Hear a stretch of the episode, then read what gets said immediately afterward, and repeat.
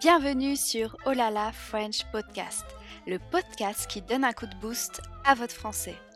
Je m'appelle Manon, je suis professeure de français certifié et chaque semaine je vous donne des astuces, des méthodes, des conseils et surtout l'énergie pour booster votre apprentissage du français et atteindre vos objectifs.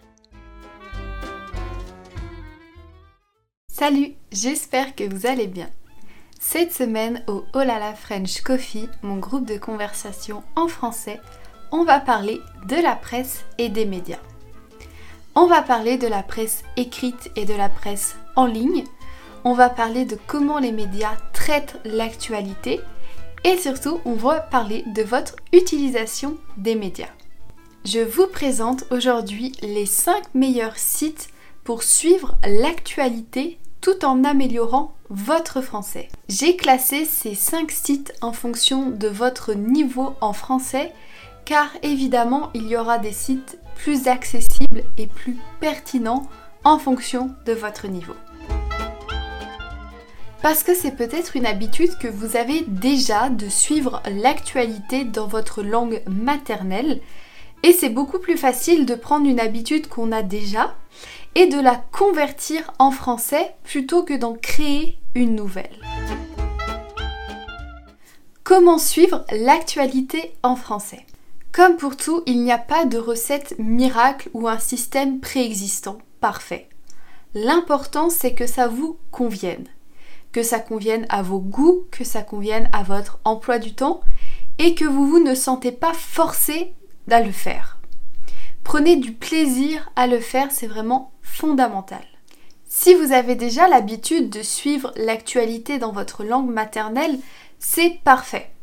Vous pouvez le faire également en français ou bien partager ce temps. Suivez 5 minutes l'actualité dans votre langue maternelle et 5 minutes en français, par exemple.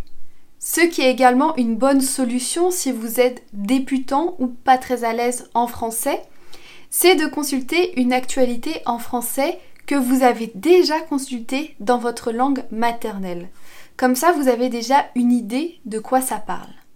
Si vous consultez l'actualité en ligne, je vous conseille d'ajouter une extension très utile à votre navigateur internet. C'est Google Dictionnaire, Google Dictionary. C'est un outil qui vous permet, juste en faisant un double clic sur un mot, d'avoir sa traduction en anglais.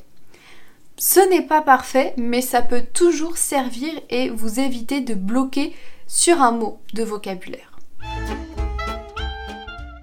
Alors découvrons les 5 sites que je vous recommande pour suivre l'actualité en français. C'est parti Pour les personnes qui débutent en français, je vous conseille un très bon site que j'adore, c'est Un jour une actu. À la base, un jour, une actu a pour but de rendre plus accessible l'actualité aux enfants.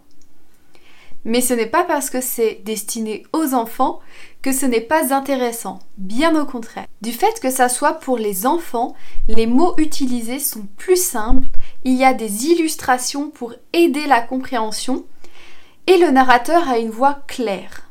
Il propose en plus plusieurs supports des vidéos, des articles et même des podcasts. Les sujets d'actualité sont traités, mais aussi des sujets culturels et de société. Et un jour une actu est également disponible en application mobile.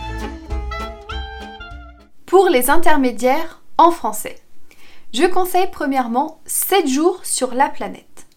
7 jours sur la planète a été créé par TV5 Monde pour vous, pour les apprenants de français.